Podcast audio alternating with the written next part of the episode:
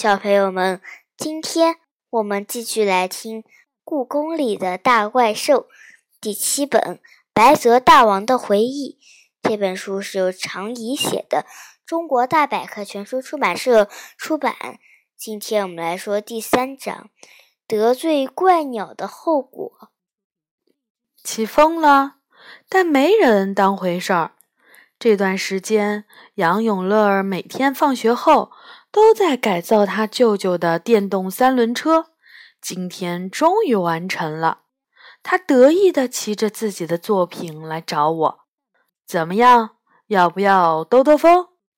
我被他吓了一跳，他居然在这辆三轮车上加了个铁罩子，使这辆三轮车看起来像一辆迷你小汽车。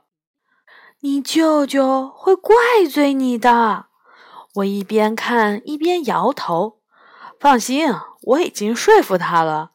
他满不在乎地说：“我告诉他，有了这个保护罩，哪怕刮大风、下大雨，他也可以照常骑车出门。”你干了一个多月，就是为了给他加个避风挡雨的功能？这太无聊了，比你上那些乱七八糟的补习班、艺术课有趣儿。他反驳道：“至少很实用。”这时候，野猫梨花不知道从哪儿窜了出来。这是什么怪物呀？啊！喵！它围着变了样的三轮车转了一圈。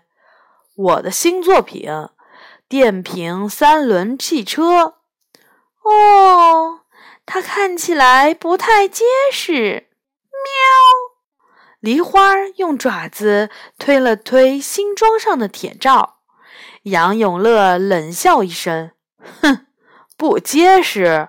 它比你想象的结实一百倍。要是装上了火箭发射器，飞上太空也没问题。我打算给它起个名字。”就叫太空舱，怎么样？太空舱，我觉得它更像鸡蛋壳。喵！梨花一扭头，迈着猫步准备离开。你不是来找我的？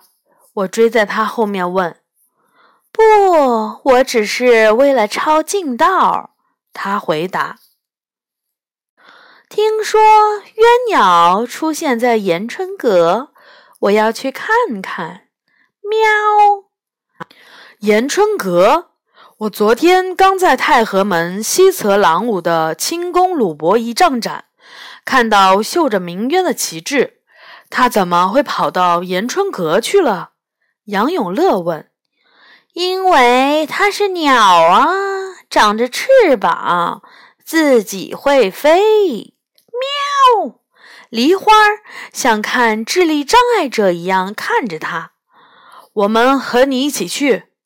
杨永乐锁上他的三轮车。一起去可以，但你们千万不要乱说话。冤鸟的脾气很大的。喵！知道了，知道了。我嘴里胡乱答应着。游客们已经散去，故宫里空旷而安静。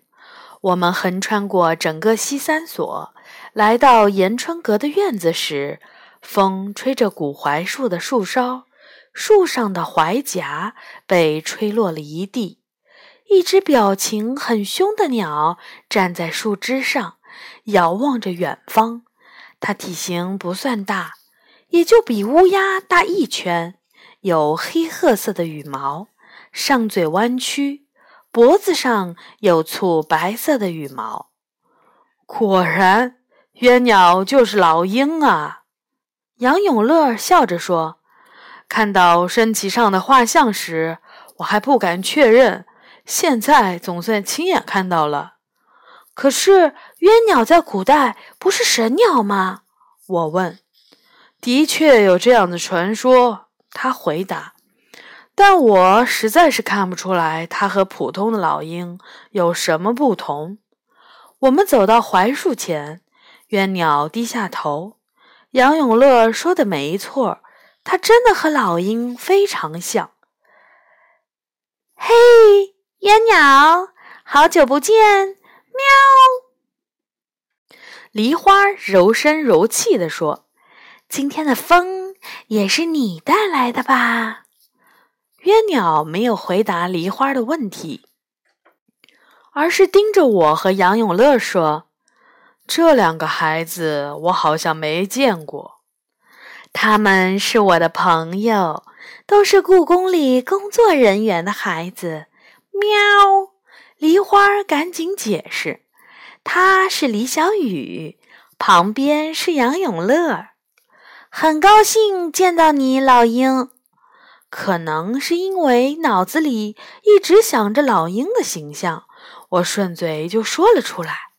梨花狠狠地用爪子挠了一下我的脚，我赶紧改口：“呃，不，我我是想说约鸟。”没想到杨永乐却接着说：“约鸟不就是老鹰吗？你你们没有什么不同，对吗？”鸳鸟眼睛里立刻闪现出吓人的光芒。没礼貌的孩子，你想看看我和老鹰有什么不同吗？说着，他突然仰头高声鸣叫。几乎同时，一阵大风卷着树叶吹过来，连延春阁屋顶上的琉璃瓦都发出了哔哔的声音。看到了。这就是我们的不同。鸳鸟高傲地仰起头：“你是说，刚刚那阵风就是你施的法术？”我有点儿不相信。杨永乐也摇着头说：“应该只是巧合，老鹰不可能具备那种能力。你们不相信我也没办法。”约鸟冷笑着说。不过，我警告你们，今天我很生气，所以你们晚上最好不要出门。说完，它张开翅膀，呼啦一下飞走了。看，它飞行的样子也和老鹰一样。杨永乐说：“我点点头。”没想到，梨花却尖叫了起来：“说好了，不要乱说话，你们还乱说！”一会儿你们就知道惹怒鸳鸟的后果了。喵！说完，他慌慌张张地朝珍宝馆跑去。你那么着急去干什么？我追着他问。没听到鸳鸟的警告吗？晚上不要出门。他边跑边说。你们也赶快回家吧。喵！哼，这只胆小的野猫，难道怕老鹰吃了它？我和杨永乐都没把鸳鸟的话当回事儿，慢悠悠的各自走回去。风有点大了，在故宫的高墙间发出呼呼的声音。小雨，你回来的正好。一进屋，妈妈就对我说：“我需要你帮个忙。风有点大，我们正在做建筑防护。”今天加班的人不多，人手不够，你帮我去北池子那边的建材商店买一些固定材料吧。东西不多，你骑我的自行车去，没问题。能帮上妈妈的忙，我挺高兴。妈妈把要买的东西写在纸条上，把钱和自行车钥匙交给我，就急匆匆地离开了。你干嘛不骑我的电动车去？杨永乐说：“风那么大，骑自行车多费力，用我的太空舱省劲儿又防风，多好。”算了吧，你改造的东西我不放心，万一半路坏了怎么办？你把它弄成这个样子，我推都推不动。我的作品怎么可能坏？他不高兴地说。你要是实在不放心，带上对讲机不就行了？要是坏了，你就叫我过去推，这总行了吧？看到他那么有诚意，我接过他手里的钥匙。电动车怎么也比自行车快得多。我也想早点回来吃晚饭。我们走到了闪闪发光的流线型太空舱前，铁罩看起来还算结实。杨永乐应该费了不少力气。我坐了进去，戴上摩托车专用的安全帽，把对讲机架到手机架上，发动了引擎。我开着太空舱穿过院门，感觉像是在开电动玩具车。沿着故宫的红墙，太空舱快速移动着。虽然我没怎么使劲儿踩加速档，但它仍然比骑自行车快多了。风似乎又大了一点儿，尤其是在夹道这样的地方，两侧的墙都很高，气流只能往一个方向移动，风就要比别的地方更猛烈一些。我稳稳地前进。时不时有被风卷起的小石子和树枝砸到车壳上，发出啪啪的响声。情况怎么样？对讲机里传出了杨永乐的声音：“挺好，你的太空舱很不错。”我微笑着说：“我看见几只野猫飞快地钻进了旁边的院子，天空中一只鸟都没有。”就连最喜欢在傍晚出来遛弯的蝙蝠都不知道躲到哪儿去了。电动车就是快，不一会儿我就到了建材商店。哇，这么大的风，你一个小姑娘不怕被风吹跑了？商店里的光头老板和我开玩笑：“没事的，我有秘密武器。”我指指门口停的太空舱，哟。电动三轮车怎么变成这样了？光头老板大吃一惊，好心地说：“丫头，你这么大的孩子骑电动车是违法交通法规的，何况还是改装过的电动车。赶紧拿了东西回去吧。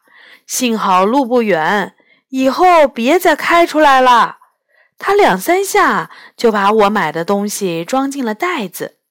快回去吧，路上小心点。变天了，这风刮得有点邪性。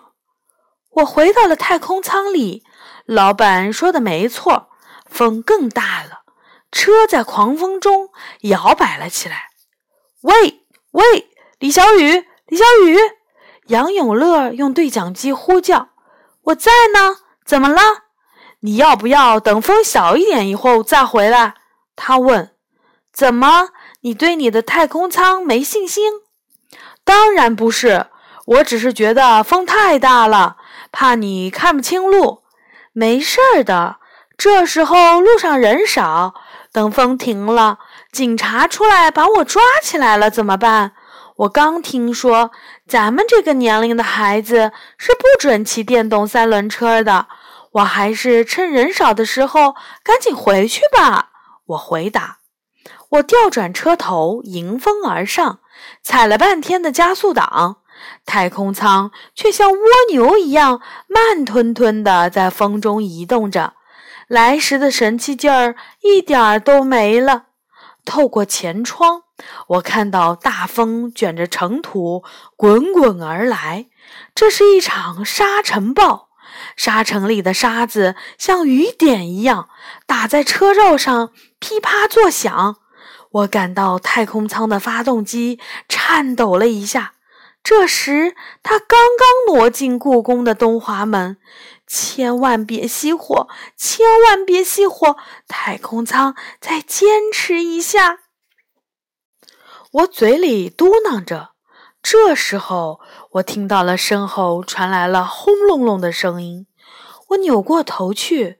发现不远的地方，一个足足有一米高的垃圾桶被狂风吹着，直直地朝我这边撞过来。我赶紧扭转车把，可是太空舱行进的速度简直是电影里的慢动作。快躲开！快躲开！我大叫出声。幸运的是，车子与大垃圾桶恰好交错而过。那个垃圾桶轰隆隆的滚到我的前方去了，刚才实在是太危险了，我吓出了一身冷汗，有点后悔没听杨永乐的劝告，等风小一点再回去。我重新扶正车把，再次把太空舱开进了风里。进入故宫，风更大了。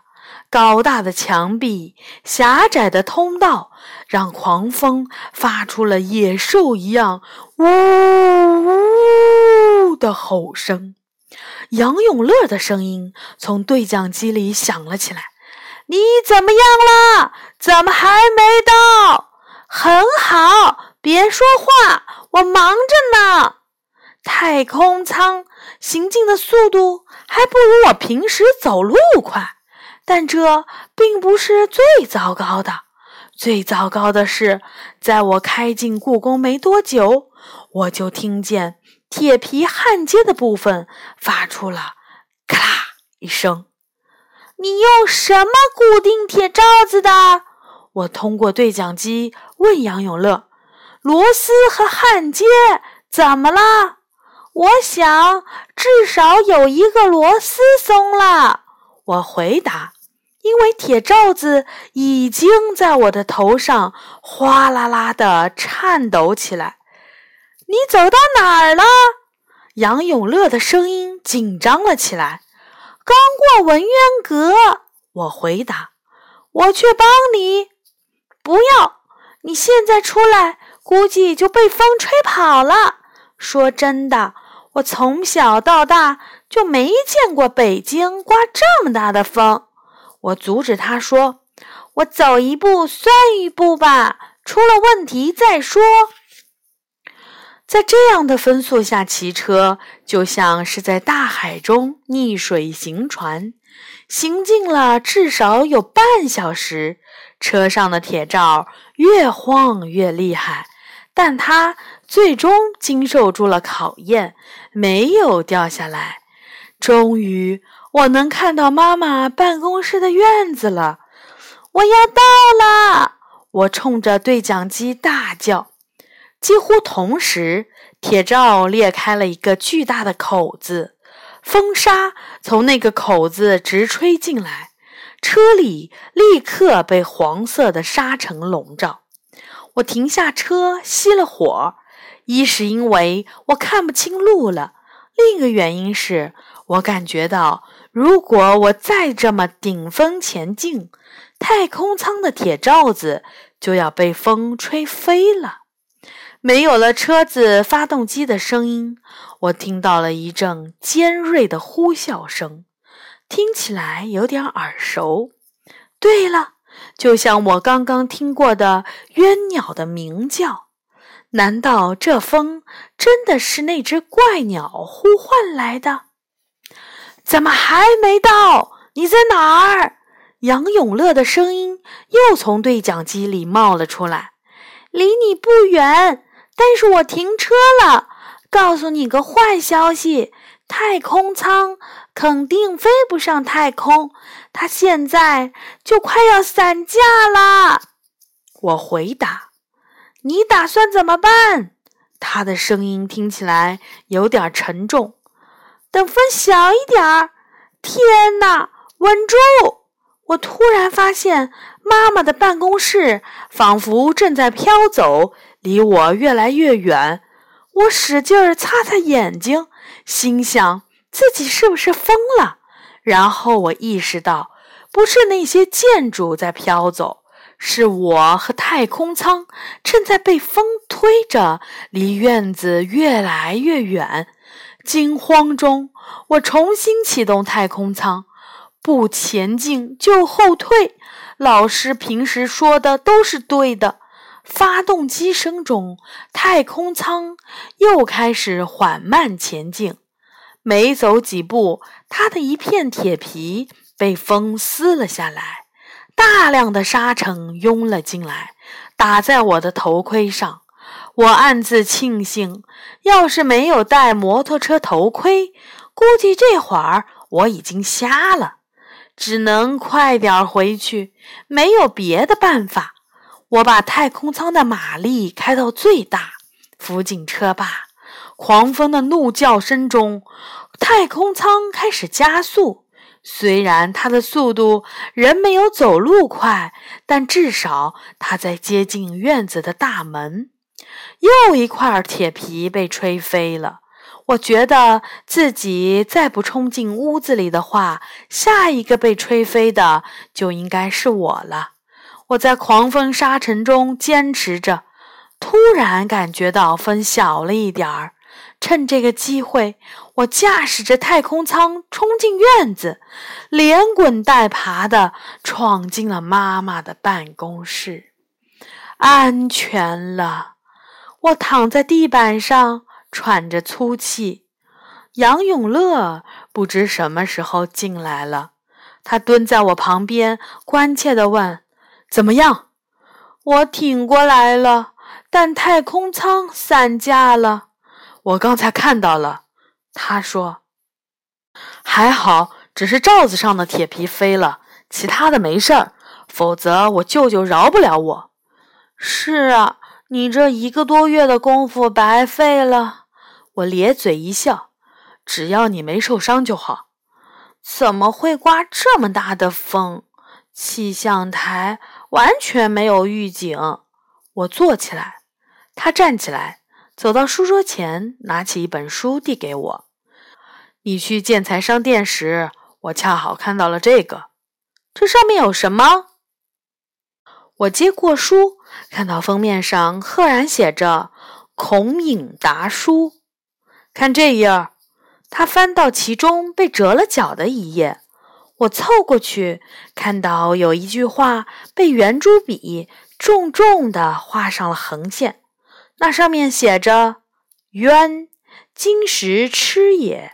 吃鸣则风生，风生则尘埃起。”所以，我抬头看着杨永乐。所以，经历了这场大风，应该是我们得罪了那只怪鸟的后果。他说：“好，第三章呢就说完了。下一次呢，我们会说第四章拯救仙界。小朋友们，晚安。”